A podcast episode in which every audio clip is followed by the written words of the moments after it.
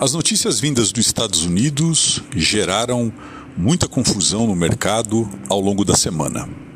Tanto do ponto de vista político quanto do, do ponto de vista econômico, eh, todas as eh, variáveis que envolvem a possibilidade de uma alta de juros naquela economia se refletiram negativamente sobre a taxa de juros e sobre o comportamento da Bolsa de Valores aqui no Brasil. Vamos lembrar que foi uma semana conturbada do ponto de vista político por conta de alguns fatores.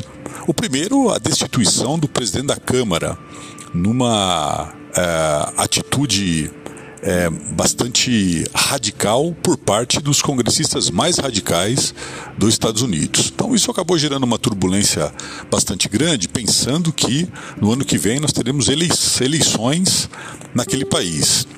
E aí entra o segundo componente, né? É, o presidente da República é considerado um presidente fraco e octogenário, né, o que acaba especulando muito fortemente sobre as condições de saúde e a energia necessária para que ele é, renove o seu mandato e fique mais quatro anos à frente da Casa Branca. E o seu principal concorrente, que ainda precisa ser confirmado pelo Partido Republicano, o ex-presidente Donald Trump, ele é, é, é, um presidente já condenado em muitas instâncias e que pode sofrer outras condenações com outros pagamentos de multa e pela forma como está é, estruturada a justiça e a política norte-americana, ele poderia tecnicamente ser condenado e ao mesmo tempo eleito presidente da República. E aí se conceder aí um alto induto e coisas que a Constituição norte-americana assim permitem, né? Mas que pegaria muito mal é, do ponto de vista da imagem do principal mandatário da principal economia do mundo, né? Então essas questões políticas são questões que ainda assombram é, os Estados Unidos, é, mesmo com dois anos e meio de mandato do Biden, o que denota um país ainda profundamente dividido. E, do ponto de vista econômico, todos os dados de um grande aquecimento da economia norte-americana. Né? E esses dados todos, essa semana aqui, é, de alguma forma, acabaram puxando para cima os juros futuros, né? precificando talvez alguma alta de juros de curto prazo ah, daqui até o final do ano. Né? Agora há pouco houve um pequeno alívio, né? nós estamos gravando esse podcast na sexta-feira, dia 6 de outubro.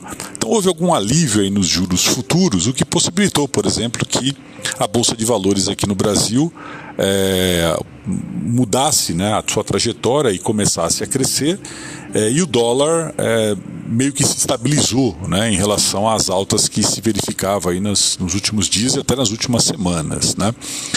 Então, e onde vem esse superaquecimento? Né? Quer dizer, primeiro o dado que é, as uh, vagas disponíveis eram é, maiores do que os é, trabalhadores que estavam procurando emprego, e nessa sexta-feira o dado de geração de emprego, chamado de payroll, que é um dado muito importante e veio muito aquecido também.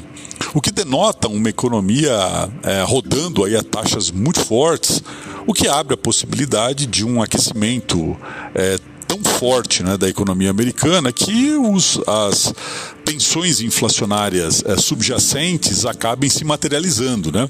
O que obrigaria, por exemplo, o Banco Central a uma subida extra né, da taxa básica de juros naquela economia, taxa de juros que já se encontra em patamar bastante elevado considerando a economia norte-americana, né? Vamos lembrar que a Fed Funds Rate hoje está oscilando entre 5,25 e 5,5 o que para padrão norte-americano é bastante elevado. Né? Então, eu diria que as tensões é, políticas, é, junto com essa é, trajetória de aquecimento da economia norte-americana, fizeram com que a nossa economia, principalmente pela variável taxa de câmbio e pela variável bolsa de valores, sofressem bastante, né?